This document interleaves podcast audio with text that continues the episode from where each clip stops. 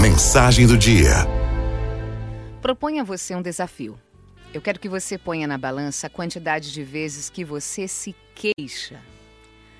Passe a reparar quantas vezes você reclama ao longo do dia, expressamente ou apenas mentalmente. Eu queria que você contabilizasse isso a partir de hoje. E por que razão? É porque uma pessoa que habitualmente vai botando reclamações na bagagem chegará ao final do dia com a carga muito pesada.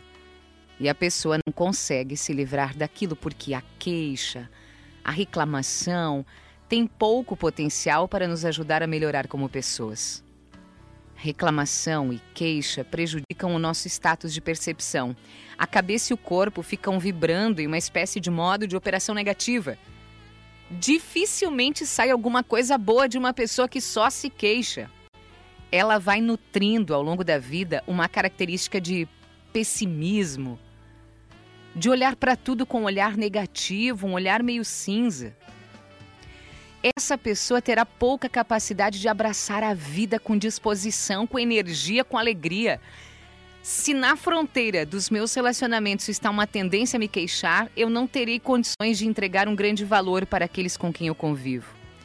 Reparem que, em geral, nós não queremos conviver por muito tempo com uma pessoa que tem sempre uma reclamação a fazer. Está sempre se queixando de algo. Nós convivemos com essas pessoas por necessidade. Acontece aí uma coisa muito simples. Se somos reclamões, fatalmente traremos essa característica para os círculos mais íntimos da nossa convivência. E o mais natural é que o marido, a esposa, os filhos, os amigos também passem a nutrir uma disposição de se afastar de nós. E chegará um dia em que você não vai entender por que, que as pessoas não querem mais conviver com você. Ora, ora, quem gosta de conviver com quem só reclama da vida? Você se sentaria a uma mesa que só tenha reclamões? Ou preferiria se sentar a uma mesa onde estejam pessoas animadas, que param para ouvir, que perguntam como está a sua vida.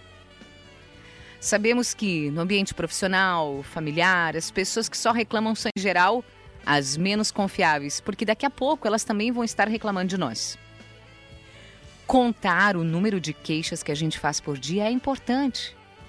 E depois que você tiver uma média de quantas vezes reclama de algo por dia, é hora de aceitar o desafio. Quero propor aqui um desafio de oito dias.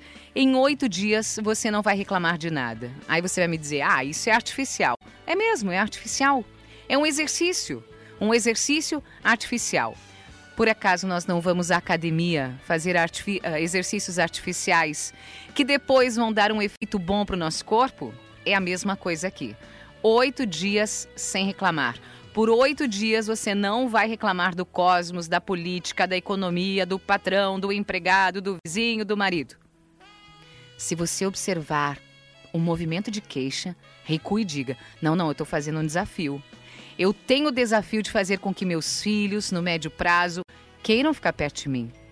Eu tenho o desafio de fazer com que meu marido, minha esposa, no médio prazo, queira conviver comigo que as pessoas com quem eu trabalho queiram conviver comigo. Eu entendi que uma pessoa que se queixa é uma pessoa chata, uma pessoa que não acrescenta nada, uma pessoa que no final das contas vai ficar sozinha ou vai atrair para perto de si outras pessoas que também só se queixam. E aí? Topo o desafio? Aralto